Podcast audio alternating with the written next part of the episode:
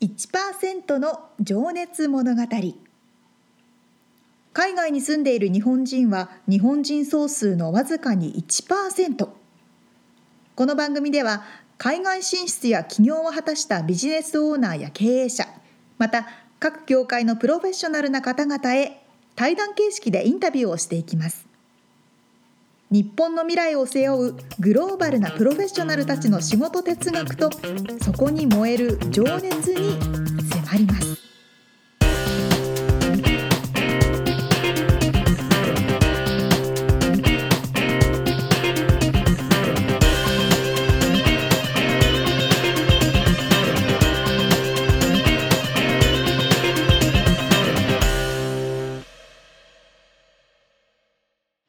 ちはこんにちは。1%の情熱物語124回目でございますはい、今日収録しているのは7月23日、2020年です。はい、私たちはコロナの真っ只中におりまして、なかなかね、外出とかできないですけど、うん。まあ、徐々にいろいろオープンしてきたときに、私もね、久しぶりにね、週末、遠出してきました。また、あれじゃない、砂漠じゃないだろうな。まさか。その通りですけど。あのベーカーズフィールドというところに、また砂漠かよ。え、みんなさん思ってる。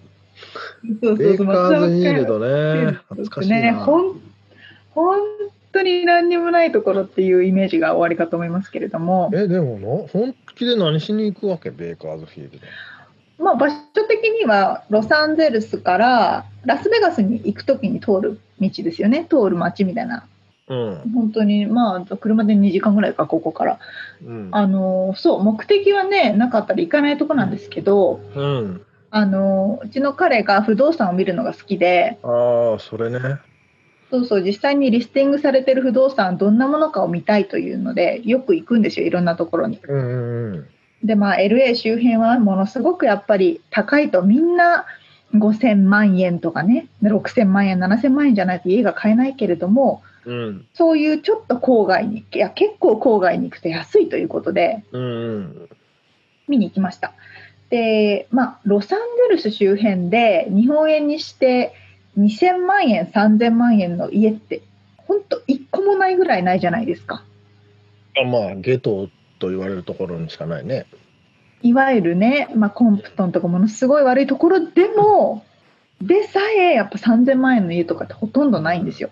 うん。でもそっちに行くと1000万円、2000万円の家っていっぱいあるんで、それがどんなところなのかっていうのをこううん車で見て回るんですよね。うん。で、まあ、2000万円ぐらいの、2500万円ぐらいの一軒家、ブンブンブーンと車で行きました。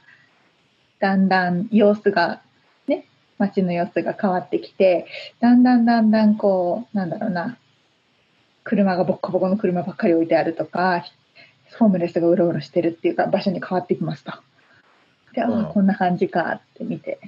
で、まあ、次のところに行くと、今度は一番安いところだ。1000万円くらいのところだ。えそんなとこあるの、ブンブンブンブンって車で行く。窓ガラス全部割られてるとかね。ええ そういうとこならある。安いの。そんなんでも住もうと思わないじゃないの？住もうと思わない。あ、から、大体こう不動産見る人って、買って貸すわけですよね。あでもその貸す人たちが普通の人は住まないよねっていうところだから安いんだなっていうあ、感じ。うん、とんでもなかった。空き家があるってこと？そうじゃないの？空き家いっぱいありますよ。ああそうなんだそうそうそう。人が住んでるところ、あ人が住んでるところでもね、ま、窓にベニヤ板が張ってるとこめっちゃあったから、多分直さないんだろうなみたいなところもあったの。ああへで、やっぱ安いとこはそれなりの理由があるのねって言っえ、て、う面白いねって言いながら帰ってきましたけど。ん、いやベイカーズフィールドね僕昔そのバンドをやってる頃によくねライうんうん。ブしてね、超楽しかった覚えがありますよ確かにね。い田舎だからねエンターテインメントが少なくてねあそのうね。LA から出かけていくとね、えらい喜んでくれるんですよね。ああ、そうなんだ。そうそう。確かに確かに。でも LA から変なにエイジアンの変なバカが来たって。確かに日本人とかはすごい少ないと思う。ほとんどいないでしょ、多分。そうそう。そうね。なんかね、でもコンベンションセンターはあるし、あるから、うん大きなホテルチェーンがいっぱいあったんですよ。うーん。マリオットとかシェラトンとか、なんかその辺がね。うーんだから栄えてるとこは綺麗でしたよ。そうだね。まあだから今からでも LA とかが高すぎてさ、そっちに引っ越す人とかもそうなの。いるよね、多分。うん、全然ね、ちゃんとしたところを買えば、うあのいいところだなって思いました。うん。まあね、ちょっとこの先不動産がどうなるのかよくわかりませんけども。ねまだあんまり変わってないですからね、うんアメリカの不動産。どうなるんでしょう。さあ、ということで、本編の方に入っていきたいと思います。えーうん毎回一人の方のインタビューを4回に分けてお届けしているこの1%の情熱物語。今日がその最終回のパートとなります。はい、えージーンズアイウェア US インクの、えーマリオさんですね、プレジデント兼 COO のマリオさんのお話を聞いておりますが、今回最終回になっちゃいますけども、えーちょっと未来を意識したお話と言いつつ、まあ、ずっと未来を意識して話をしているような気がしますが、えーまあ、本編を聞いていただいた方がいいかなと思います。はい、ということで早速聞いていただきましょう。はい。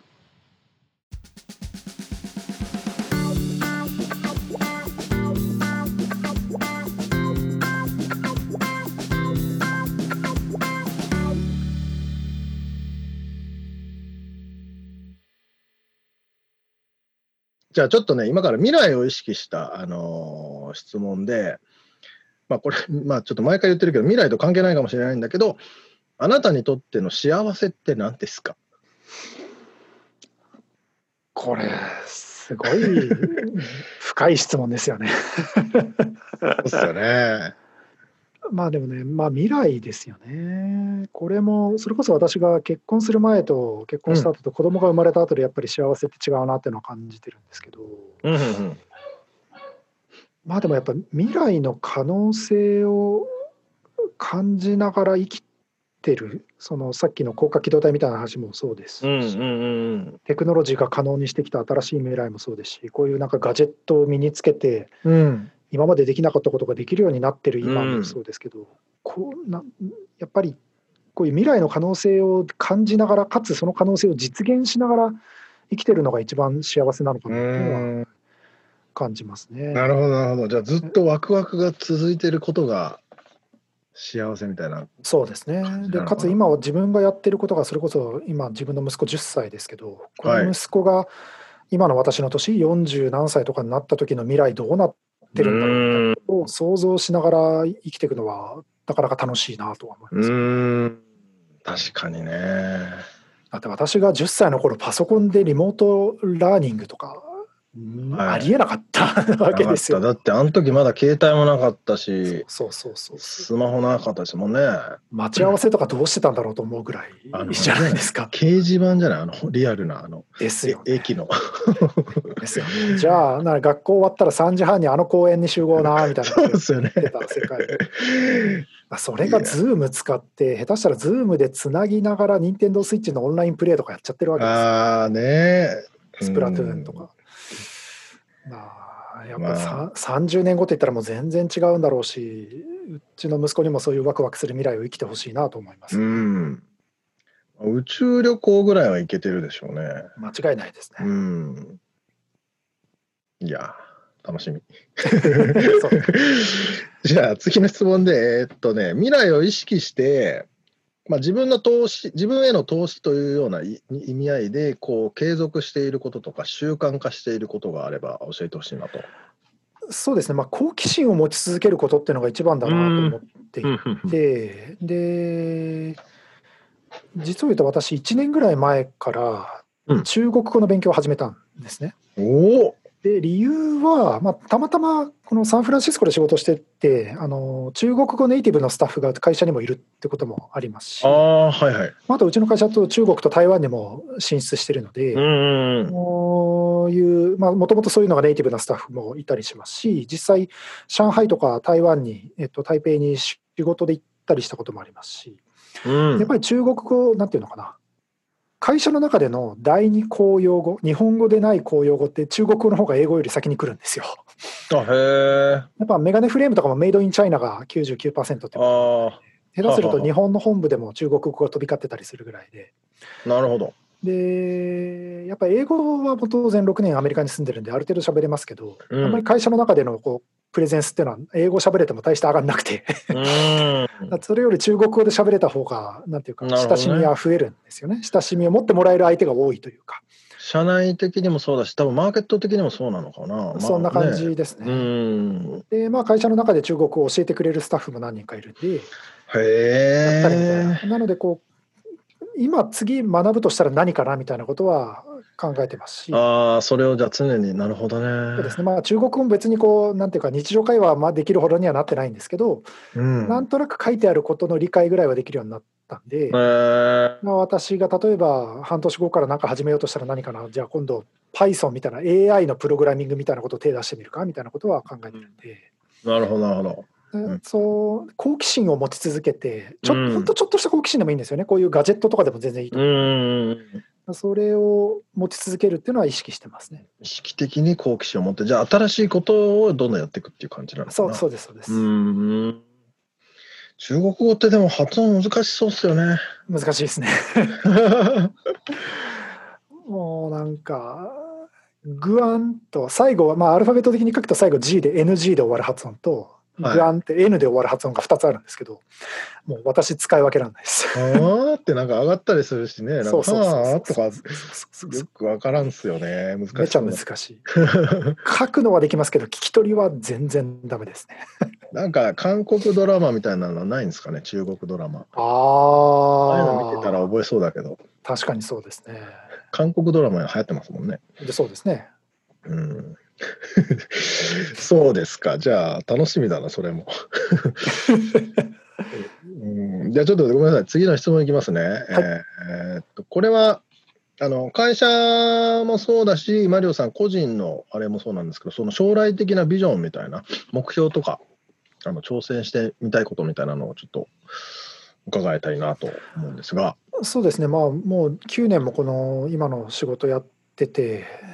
だいぶライフワークっぽくなってきてることもあるんですけど、やっぱり日本初で世界で通用するこう消費者ブランドってそんなに多くはないと思うんですよね。あのもちろん車自動車とかは当然日本が強かったところですし、うん化粧品なんかも割と資生堂さんなんかも世界で戦ってうんらっし強い方ですけどこう小売業とかで見るともう本当ユニクロさんが唯一無二ぐらいなんじゃないかなと思う、まあ、あと無印さんがね、あそうですね。無印さんで、ちょっとアメリカがねかうん、コロナで大変なことになっちゃいましたけど。そうですよね。だからユニクロさんはまだいけてると思いますけど、うん、そうですね。アジアヨーロッパアメリカで活躍してらっしゃるブランドって本当片手で数えられるぐらいしかないと思う、なるほど、なるほど。それを自分としてこうテクノロジーのを味方につけながらなんとうんか世界で通用する仕事ができないかなっていうのは考えてるんうですよね。やっぱりアメリカは英語圏だしあのアジアとは文化も購買行動の形態も全然違うじゃないですか。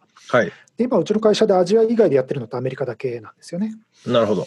だここをこう足がかりにしていずれはヨーロッパとかうん南米とかそういうところまで通用するようなブランドを育てていく作ってういくみん。たいなのが大きな目標として今やってることうーん。で当然そういうところに出ていくためにはアメリカで成功しないと次がないって話うん。そっかそっか。なるほど。アメリカ国内でも店舗数っていうのは、まあちょっとこの辺企業秘密になるかもしれないけど、そうですね、まあ、店舗数というよりは事業の規模、そのオンラインだで成長すれば、当然店舗の数は増えない、うんまあ、ふもっとぜ全く増えないわけじゃないですけど、まあまあ必ずしもね、今から店舗がいい有利なわけでもないかもしれないですもんね。おっしゃる通りで。うん。あれ、ちなみにでもなんか今新しいメガネ開発されていらっしゃいますかね、ジンズさんってこう。俺なんかテレビで見たかな？それ間違いかな、あのー なんかやってますよね。ジーンズミームみたいなセンサー付きメガネみたいなのがあはいはいはいますし、まあ、そのメガネとして、なんていうのかな、メガネの形をしている未来みたいな、はい。今の模索はずっとやってますね。そうかそうか。それもなんかね、楽しみですよね。そうですね何ができるのかわからないけど、うん、まあワクワクして。まあ、ワクワクだけではね、お金儲けできないから、あの、多分それをお金に変えていく作業が、まさに。経営ということだと思いますけど、うまさしく。ん、楽しみにしております。じゃあちょっとね、最後にあの、今後活躍するであろう若い世代、まあ、特に日本在住の、まあ、ちょっとお子さんもね、今からまだ活躍していくあのと思うんですけど、今のお子さんぐらいの日本の若い方をちょっとイメージして、なんかメッセージがあればお願いしたいなと。そうですね、まあ、私、実は生まれて初めて海外に出たのは15歳の時で、うんで一人で海外に行ったのは二十歳の時なんですへよ、ね。えで、15歳の時は親父が高校の合格祝いにシンガポールに連れてってくれて、へそれこそ今から25年前、もう四半世紀前だ。まだ当時は、まあ、英語は義務教育プラスアルファぐらいで喋れて、ん。なるほど、日本語じゃない世界ってこういうのなんだっていうのを感じたのを覚えてます。うんうんうんうん。で、二十歳の時にサンディエゴってカリフォルニアの一番南の方にホームステイではい。2ヶ月ぐらいいまして、うん。で日本じゃない世界で2ヶ月ぐらい暮らして、なるほどと思っうん。て、こう外に感じて思うのは、やっぱり外に出ないと見えない日本ってあると思う。うんですよね。逆に言うと外から見てるからこそ分かる日本の良さ悪さみたいなのがあったりしますと。うん。でそういう意味でやっぱ幅広い視点を持ってて損をすることってまずなくて。うん。で外に出てみないと見えないものってあると思うので、うん。なるべく早い段階で外に出ておくっていうのはすごく大事なんだろうなと、うん。今になって振り返って思うんですよね。でそそれは15歳若い方がいいってことですか？えっとねそのタイミングもあると思うんですよね。うんそれこそ、なんだろうな、私の息子、今10歳で、4歳からずっとアメリカで、10歳までアメリカにいますけど、はい。逆に4歳で出てきちゃったんで、日本の学校のことほとんど知らないわけですよ、ね。ああ、もう記憶にあまり残ってないのか。そうそもそそも小学校帰ってないし、うんうんだその何を目的とするかにもよって全然違うと思うんですけど、うん例えば私がや趣味でやってたバイオリンみたいなので、うん世界で活躍したいんだったら、絶対早い、もう本当、10代とかのうちに外での経験をした方がいいみたいなこともありますし、一方で海日本と海外をつなぐ仕事がしたいみたいなのであれば、うんある程度日本の会社で働いた経験があった方が絶対いいと思うんですうよ。ーん確かに。それをもとにアメリカ日本で働いた経験を持ってアメリカで働いて比べた上でじゃあ私ができることって何なんだろうっていうのが見えてくるみたいなのがあるうんので早ければいいってもんでもないとも思います。なるほどなるほど。まあ言語に関してもねそうですもんね。日本語が喋れないと英語も喋れないし。うちの息子の日本語はかなり怪しい感じになっちゃうっていうのもあります ただまあ。そのまだ何がやりたいのか自分が見えてないっていうことも当然あると思うんですよね。うん。私も高校生ぐらいの時そうでしたし。うん。そういう段階ではやっぱりいろんなところに行っていろんな刺激を受けるっていうのは一うん。つ自分のやりたいことってなんだろうっていうのを絞り込んでいく助けにもなると思うので、ん。うん。こうなんか怖がるのが一番もったいないなと思いますよね。うん私もホームステイクのなんか英語ちゃんと喋れないしちょっと本当に2ヶ月暮らせんのかなみたいなおじけづいたこともあっていやービビりますよね。まあ踏み出してみたら結果的には良かったことばっかりなんで。いやでもね、本当なんかその自分のコンフォートゾーンを抜けろってよく言われますけど、なかなか自分でやるのは難しいんで、そうそうそうそう。こう場所を変えるだけで、勝手に強制的にそれをするというか、なっちゃいますもんね、場所変えたら。そうそうそう。そうですね。でまあなんか海外で暮らすとお金もかかるしとか将来はい仕事がどうなるか分かんないしみたいな、そんなの日本にいたってどうなるか分かんないんでまあそれはそうですよね。動いた方が得るものは多いうんかなとは思いますよね。まあなので若い方私の子供みたいな10代みたいな子供に向けたメッセージ若い方に向けたメッセージという意味だとうん、怖がった分だけ損をしますよっていうのは伝えたいですね。なるほど。英語で怖がった分だけ FOMO って FOMO っていうじゃないですか。FOMO。はい、Fear of Missing Out って言うんですけど、はい。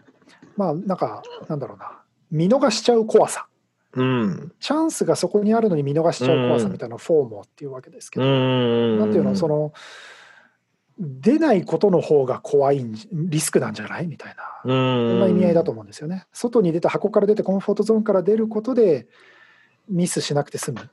ほなるほどちゃんと得られるべきチャンスを手にすることができるみたいな。うん。いやー、怖がってる分だけ損をしちゃうよっていうのは、うん超納得。うんまあし死なない程度にというかねあの限度はあると思いますけど、うん 飛び出した方がいいですよね多分。そうですね、まあ、もちろんその、なんでしょうね、いろんな制約があると思うんですよね、お金の問題であったり、はい。そのいろんな理由があるとは思うんですけれど、うんその中でじ自分として何ができるか、どうやればいけるか、うん。外に出ることができるかっていうのは、うん。必ず道はあるはずだと、うん。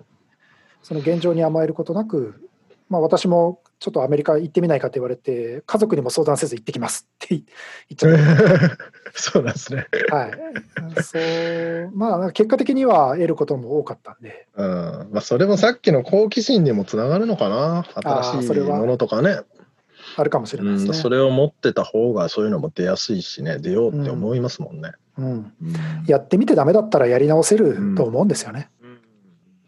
命があればね。そうそうそうそうそう。そうっすよね。いやーすみませんありがとうございます。ちょっと時間ギリギリになってしまってあのマリオさん次今から会議があるということなんであの本当にね話をもうまだまだ聞きたいんですけどちょっとこの辺で 切り上げたいなと思います。はい。はい、じゃあ今日は、えージンズアイウェア US インクの、えープレジデント兼 COO でいらっしゃいます、えー新井仁さん、えーマリオこと、あ、違う。新井仁さん、あ、違う、合ってる。マリオこと新井ちゃん。それですね。いいお話を伺いました。マリオさん、ありがとうございました。こちらこそありがとうございました。失礼します。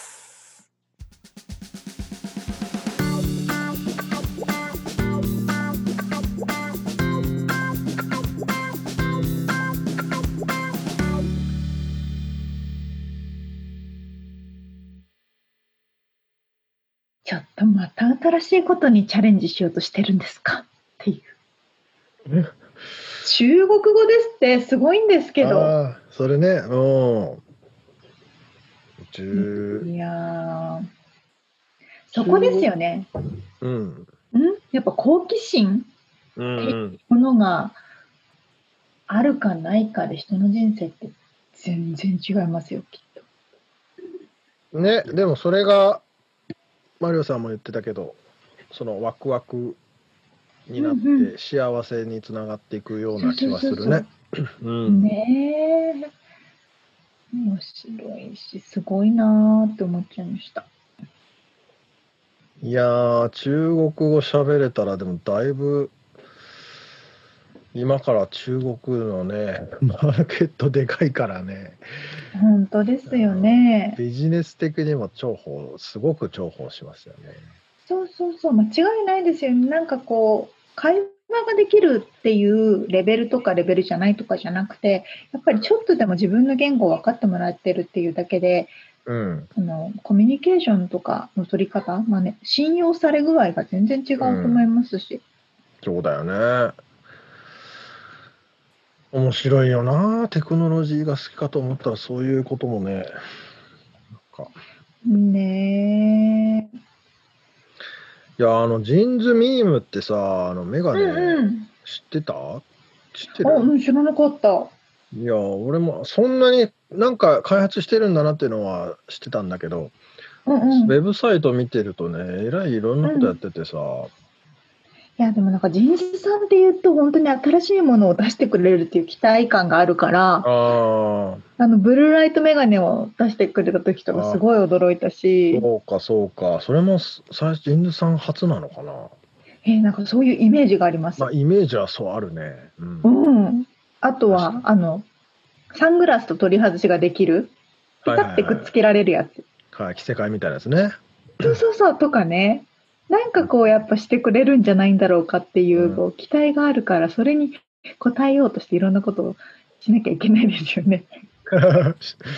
まあでも社員さんもそれ楽しいよね。新しいことどんどんやれるってことはさ確。かに間違いない。うん。その何十何十年何百年も同じものを売るっていうのそれはそれでさすごい極めてる感があるけどさ常に新しい。しいことやっていくっていうことを続けることもすごい楽しくて、間違いないですね。まあ、ただそれの反面やっぱそれをじゃあ売り上げになるのかって話が裏っ側にあるから、そうかそうか。うん、そのでそこはまあ責任だよね作家の。うんう。んいやそうか。確かに経営者としてすごく成功してる人で、うん。多分テクノロジーに疎い人っていないと思いません？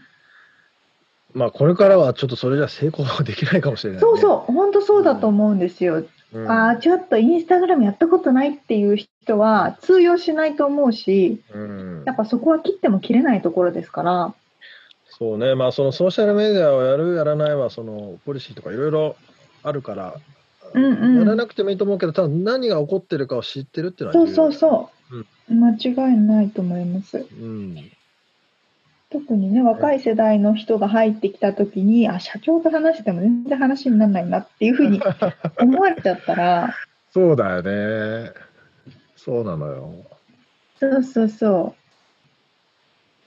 いやそこに僕はちょっと今、危機感を感じ始めているけどね、若い子と話が通じないんじゃないかう。いみたいや、でも、わ私私31ですけど、私でもそうですよ。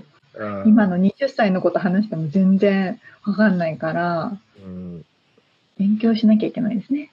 ねことかまあそこは勉強っていうか、まあ、一緒になって楽しめるものがあればいいんだけどっていう感じだけど、なるほどね。うん、面白いないやー本当でもなんかずっと前向いてるっつうかなんかそね上向いてるっつうか 前向きでいいよう。いねろいろ見てるっていうか、右も左もちゃんと見てみたいなね。前しか見てないねえ、右本当。その何過去を振り返れないってことですけど確かにね、なんかこうネガティブなとこ感じとか雰囲気が全くないですよね、お話しされてると。うん面白い今ね、ごめんなさい、今ね、シリが登場してきちゃった。なんかたまに話してると、シリが急にね、どうしたの？って出てくる ね、出てきてほしい時に出てこないんだけどね。の。そうそうそうそうそう。ねえ、いや、今後の、う、うんん。どうぞどうぞ。いや今後が楽しみだなと思って、ジン、アイウェアさん、どうなってくるんだろいやー、もう楽しむしかないっすよ。未来を。ねえもっといろんなこといろいろいろんな世界でやってくれるのかなと思って。いや、なんか私、あの、アメリカでサングラスを買ってもサイズがなかなか合わないから、うん。だからジーンズさんで買ってるんですよ。そうなんだ。そう、日本人ってやっぱ鼻低いのはいにはい顔の横幅大きいじゃないですか。うん。そうすると全然ね、合わないの。話にも出たけどね、あの左右うん対称じゃないから、そうそうそうそう。そうだから俺一回そのえサンフランシスコのお店に行って買った時はそのアジャストしてくれたんだよね。うんうんうん。顔の歪みに合わせて。それはすげえフィットした。ねずっとつけてるものだから大事ですよね。いや、ほんとそうだよね。もうしかも今なんかずっとパソコン見てるからさ、そうそう、確かに。ちょっとでも何？こう違和感があるとそれがずっとやっぱそうそうそう、気になっちゃうし。ハマっちゃうもんね。うん。うん、そうなの、そうなの。いやー毎回面白いな、本当に。ねなんか本当、ま毎回毎回、またなんか新しいことに挑戦しなきゃなとかって思うんですよね。終わった瞬間まではね。終わった瞬間はね、そうか。寝るとね、忘れちゃってるっていうね。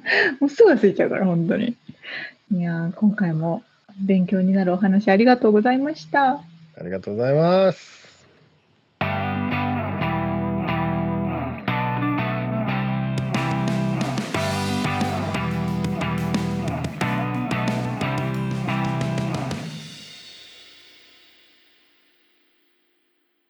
リアルアメリカ情報よこのコーナーではロサンゼルスから最新のビジネス生活情報をお届けしてまいります。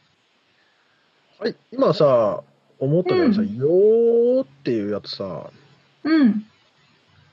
あれなんていうの、一本締めか。うんうんうん。あれいいよね。え？急に。急にだったね。急ごめん。忘れてください、今の。いやー。福岡ではね、違うんですよ。よー。それ三三七拍子じゃない？あ、そうかそうか。なんか違う。まあ、ちょっと進んでいいですか？先に。本当ごめんなさい。進みます、本当に。謝ってください。はい、すい。さあということで、まあでも今回ゆるいネタ。あのね、いや私がちょっと最近お買い物したものを発表したいっていう話なんですけど、なんだそれ。でもちゃんとアメリリアあルリアルアメリカに関わってるから。じゃあ大丈夫ですね。最近買いました？みつさんなんかオンラインとかで。うーん、まあ大体オンラインで買ってますけどね。何買ったかな？珍しいものは特に買ってないかな。日用品とか？そうだね。八兵衛くんのうんこバッグとか。ね、あえー、うんこバッグ持ち歩いてお散歩するんですね。もちろんもちろんうんこをおお置いていくわけにはいかないのでね。まあ、そうね、その通りですね。うん、私はね、iPhone11 にしたの。あれ？どうなの？ペース早くない？でもね、私前 iPhone7 プラスでしたから。セブン？ああ、そうなんだ。そうそう、あの、買ったの2年ぐらい前なんですけれど、ああ、そうか。でも結構古いものを買ってたから、古いバージョンか、ババージョンを買ってたから、トレードインして、うん。それを返す代わりに150ドル引いてくれるみたいな感じで、はいはい。11にしたんですよ。もうね、全然カメラが違う。カメラいいよね。らしいよね。うん。すごい違いますよ。そうそうそう。それでね、あのーまあ、このコロナを機に、皆さんお家で仕事するじゃないですか。うん。でも私も私のルームメイトたちみんな家で仕事してるんですけど、うん。でもずっと家でお仕事してると、結構なんかもうちょっとだるい、ちょっと他のところで気分転換したいなとかもなるよねって話をしてて、うんうん。で、例えばまあロサンゼルスだったらちょっと車運転して公園でとか、まあそれこそ車の中でとか、ちょっと海の方でとかっていう選択肢は一応あるじゃないですか。うんうん。そういう時に問題になるのが Wi-Fi だと。ああ、はい、そうね。そう、Wi-Fi さえあればなんとかなるのにっていうので、いろいろ調べたんですよ。おおなるほど。うん。そう。で、まあ日本に帰る時とかは、日本用の持ち歩き Wi-Fi とかね。うん。日本から来る方もアメリカで使える持ち歩き Wi-Fi とかよくあるじゃないですか。ポケット Wi-Fi ってやつね。あのそうそう、ポケット Wi-Fi っていうー、なんつうんだろうね、デバイスね。ちっちゃい。い機械。そうそうそうそう。レベルっても誰もわかんないね。それをね、それを買えばいいんだと思って、今はいはいはい。あの、こっちの電化製品屋さん、ベストバイ、まあ、一番大きなかな、ベストバイとかに行って聞いたんですけど、うーんとね、こっちではそれの言い方が、モバイルホットスポットっていうのかな？はいはい。言うんですけど、そういう機会はね、ないんだよねって言われるんですよ。売り切れとかじゃなくて？特に、うーん、ここの店舗にはなくて、あっちの店舗に行けば1個あるかなとかっていうような、一応売ってはいるけど、うんうんほとんど売る気がないみたいな感じなんですよね。なるほど。あ、そうなんだと思って、じゃあどうしたらいいのって話を聞いたら、うん。今って携帯でホットスポットっていう機能があって、はいはいはい。その携帯が Wi-Fi になって、うん他のデバイスが使える、他のデバイス、インターネット使えるじゃないですか。はい。もうみんなそれでやっちゃうんですって。ちょっと弱いよね、でも。うん、と思ったんですけど、うん。結構ね、全然メールとか、あはサクサクにできて、うんうん。ただあの動画とかをずっとストリーミングしようとかって思うとは無理だけど、うん、でも基本的な仕事は問題なくできるんですよ。うん。それで、例えばね、アメリカとかに来る方うん。で、もしあの、ちょっとだけ使いたいとかっていう方は、参考になるかなと思うんですけど、うん。私もね、アンロックの Y、iPhone っていうかまあ、昔の携帯持ってて、うん。これをホットスポットにしてるんですよ。ああ、なるほど。そう。で、このアンロックの携帯があれば、例えば、ウォルマートとかターゲットとかもどこでも SIM って売ってるので、そう SIM カード、あのちっちゃいカードね。そう、ちっちゃいカード。その SIM カードを20ドルとか30ドルとか40ドルとか、いろいろうん種類があるんですけど、それを買ってこれをはめるだけでも、これが持ち歩き Wi-Fi になる。なるほど、なるほど。ぶつけちゃった、興奮して。そうそうそうそう。そういうことね。そう、それがね、一番まあ主流のやり方だし、簡単にできる方法だって教えてもらって、うん。それをやって、いろんなとこでね、パソコン持って気分転換しながら仕事してます。なるほどね。確かに僕も営業の時はね、うん。そうだね。やっぱホットスポットでやらないと途中で見たいとかってあったからね。あの、そうそうそうそう。まああると便利だね。そうなんですよね。もちろん自分の携帯のプランでホットスポット使える人もいると思うんですけど、うん。ただ自分のその携帯自体のその制限がかかっちゃったりとかするから別で買って Wi-Fi 代わりにしても OK みたいなね。確か1週間とかで変えたりするんだよね。なんか、どういうシステムか忘れたけど。そう、SIM を1週 ,1 週間だけあのうんうん。ホットスポットとして使えるように、いまあ、自分の携帯で入れ替えて、海外行った時とかね。ああ、なるほどね。うん。確かにいろんな方法があると思いますよ。うん。そうそうそうそう。そんなことをして気分転換をしながら仕事をしてますっていう話。なるほど。じゃあ、その iPhone11 の話をするのかと思ったら、ホットスポットの話だった。全然違うの、そうなの。iPhone11 はね、カメラがいいっていう以上。今でももう12って出てんのだっけ？まだ出てなくあれもうこのて、この秋秋か。はうん、秋とは言われてますけど、でもまあ状況が状況だから遅れるかもなとはもう言われてますよね。うーん。そうか。そうそうそう。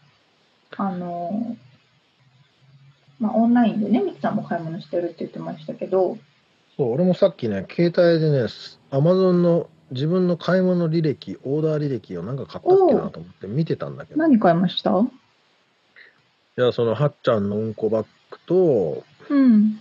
あのね、あれだ、あとサーフワックスとかね、なんだこれ、あ必要必ーあの、必需品じゃないですか、その辺。もハイレックスっていうさ、あの、う。キッチンのさ、うん。ガラスの容器？うんうんうん。の蓋、え？あプラあ、はいはい、保存容器のね。保存容器のプラスチックの蓋がボロボロになってて、その蓋だけをこれだけ買ったの。主婦。そう、主婦で、あとはあの洗濯洗剤でしょ？八兵衛君のクッキーでしょ？ボディーソープでしょ？もうもう大丈夫。もう大丈夫。もう大丈夫ですもうん、ありがとうございます。す。はい。じゃあまあ生活用品ですね。そうそうそうそう。やっぱみんなオンラインで買うんで、うちの家もね、女の子が4人住んでるんで、いっぱい届くんですよ、オンラインのものが。ああ。でね、昨日もとあのルームメイトに靴が届いてて、え、買ったの？って言ったら、うん、同じものを2週間前ぐらいに買ったんだけど、もう1個買ったのって言ったんですよ。え？あどういうこと？って聞いたら、そのね、買った後に値下がりしてたんですって。おでお、値下がりしてたから買って、先に買ったものを返すって言ってました。なるほどね。そう。まあ、それでももう2週間ぐらいだから返せるのか。いや、でもね、ノードストロームとかはフォーエバーリターンポリシーらしくて、そのさ、もうリターンポリシーっていうか、返品一生受付とか意味がわかんないんですけど、アイケアもそうですけど、本当にこっちの人はね、食べかけとかね、使いかけとかボロボロでも返しますからね。やばいね、それ。やりたい放題だな。謎すぎる。いや、俺、この間さ、すあの、撮影、この間、まあ、沙織ちゃんに動画の撮影に参加してもらったってあったけどさ、写真の、写真の撮影でスタジオでやったこともあ時もあって、はいはい。その時もなんかその、撮影に必要なものがあるんだけどさ、うん。その props って、なんか、その周りの脇役的な？ああ、はいはいはい。商品とその脇役的な。うん。その脇役のやつらは、そその時時しかいらないじゃんね。うん。だから、買って返品できちゃうのよ。いや、できちゃうんですよ。買って写真撮って、ありがとうっつって返品するっつって、やりたい放題だなと思ったんですよ、その時に。そうなの。日本の人は、そういうことをしたら、も申し訳ないとかっていう気持ちがあるからしないだけで、うん。こっちの人はポリシーとか法律に従うから、うん、そうなんですよ。なんかそこは合理的で、そうなの。なかなかね、違いが面白いよね。罪悪感みたいなのないもんね。うん、ゼロです。ドレスとかだってね、その日だけ必要だからドレス買って返すとか全然ありますからね。ね靴とかでもさ、もう匂いついてるからとかって日本人だったら思うと思うけどさ。マジで関係ない。だからもうやっぱすべて、ね、ある意味こう、うんうん。うん、その後どうするんだろうと思うけどね。ね使われたもんとかさ、半分食いかけのもんとかさ、まあ、す捨てるしかないと思うんだけど。不思議だよね。そういう国なんですね、アメリカというのはね。自由の国ですね。今回はな結構自由がテーマな感じでしたね。はい。未来と自由でしたね。締めますね。以上、リアルアメリカ情報でした。はい。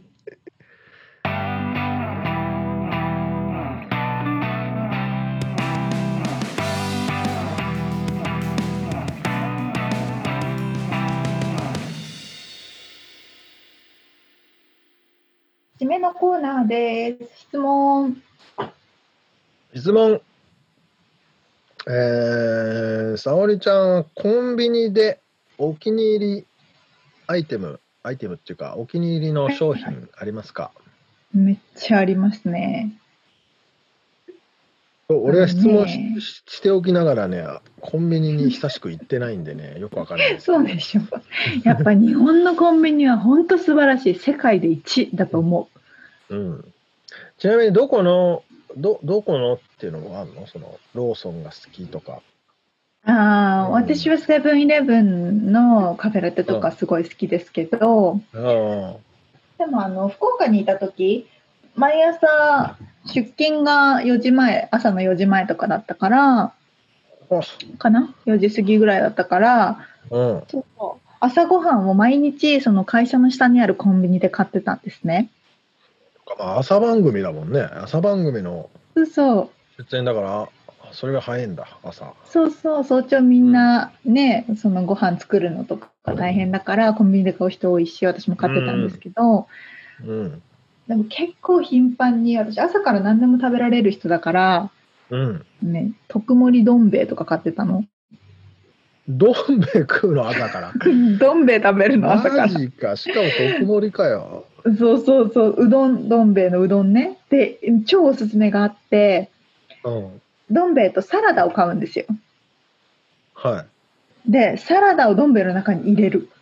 ええそうすると、野菜も一緒に食べられる野菜うどんになるっていう私のおすすめ。うまいの、それ。うまい。でもみんな、みんなに超惹かれてた。え？超聞かれてたけど、実際うまいの？惹かれてた、なんか、なあ、んか聞かれてた。超キモいみたいな感じで言われてたけど、めっちゃうまい。おすすめ。キモい。だって、沙織ちゃんあれだよね。ご飯と牛乳いけるタイプだもんね。え、いけないですよ、ご飯と牛乳は。あれそうだっけ？なんか牛乳焼きそば。あ焼きそばと牛乳か。絶対焼きそばと牛乳は一緒ですけどね。いや、それも俺よくわからんし。みったんは。いや、もう俺聞きながら何も出てこなくてさ、今頭に浮かんでるのはね、唐揚げくんとね、ああのファミ、ファミチキとか？あとパピコ。え？パピコ？パピコ？パピコだっけ？あの2つに割って食うアイス。ああ、なんだっけ？超あれ懐かしい。パピコだと思いますよ。チューチューするやつね。そう。パピコが食いてわあ、わあ、で、ちょっと待って、日本のコンビニ、今のおにぎりとかやばいですよ。レベル、クオリティ、半端え。ない。ああー。うわあ、もう、超行きたい。私、日本に帰ったら絶対行くの最初に行くのコンビニですもん。ん？で、何買うの？おにぎり買うの？もうコンビニでうろうろするのが楽しいの。ああ。まあ、ねえ、スイーツとかもね。もう、あ、そうなのよ。日本食べ物が世界で一番だし、コンビニも世界で一番。あーっていうの二人とも頭を抱えてデスパレイトな感じでしたいや、けど。本当でしたよ。帰りやたくなる。ばい。ちょっと帰りたくなる。や、今ね、COVID-19 の真っ只中ですからね。そうなんですよね。いやまあ、ちょっと我慢して。まあ、ただ、この収録がね、終わりかけになってくると、え、いつもね、そう、お腹空いてね。そうで結構ダラダラしてきちゃってね、お腹空いちゃって。これね、結構ね、あの集中するとね、なかなか疲れてくるんですけどね。そうですね。もう4時間ぐらい経ってるか。そうだから5時間最後の方経ってるか。割と、もうビール飲みてーってなってくるんだけどね。締めましょう。まあそんなこんなで、はい。今回も楽しかった。ねえ、また次回からは新しい方のインタビューですからね。そうね。今回は、ちなみにマリオさんはあのサンフランシスコうん。だから、このリモートインタビュー始まって、ハワイ、テキサス、ニューヨーク、サンフランシスコと来てます。すごい。ネーションワイドだわ。まあ、アメリカだけだけど。まあ、ね、そう、ネーションワイドだね。なんか真ん中の方、真ん中のなんかもう誰も日本人いないようなところの人って、知り合うんだ、そんな人と。いや、モンタナに住んでてとかっていう人すごい気になりますけどね。ちょだからこれでも聞いてたら、あの、立候補してほしいね。推あの次戦。こんなところは全然あなたたちの住んでる LA とは違うんですよっていうのを教えてほしいですよね。ね、その我こそはっていう方いたら、ぜひ。ぜひぜひ。ひ連絡ください。お待ちしております。さあ、今日お伝えしたインタビューの内容、リアルアメリカ情報のインフォメーションはブログに掲載しております。podcast.086.com、podcast.086.com、または1%の情熱物語で検索してみてください。はい、えー皆さんからのお便りを心待ちにしております。お待ちしております。うん、それとあの iTunes のああのレビュー、あとね、そうだ、ポあ Spotify がね、やっぱりね、うんうかなり勢力を伸ばしてきてるから、Oh, yes. ポッドキャスト界の。うんうん。Spotify ってレビューないか？まあいいや。でも、さでもね、ランキングが始まったんですよ、Spotify。なかったんだけどそうなんだ。うん、ポへッドキャストー内のランキングが始まったんで、あの今のところあの200以内には入ってなかったんですけど、ちょっとあの頑張りたいなと思ってます。ってことで、はい。うんぜひぜひよろしくお願いいたします。よろしく、応援のほどよろしくお願いいたします。はい。ということで、今週も聞いてくださってありがとうございました。ありがとうございます。また来週お会いしましょう。じゃあね